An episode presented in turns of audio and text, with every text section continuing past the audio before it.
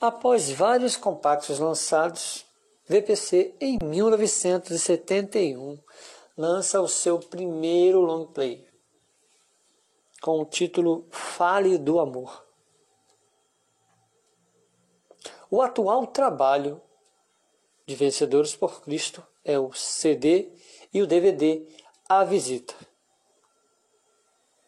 Vento em Popa, o 11 álbum de VPC, é considerado pelos críticos musicais o melhor disco de música cristã produzido até hoje.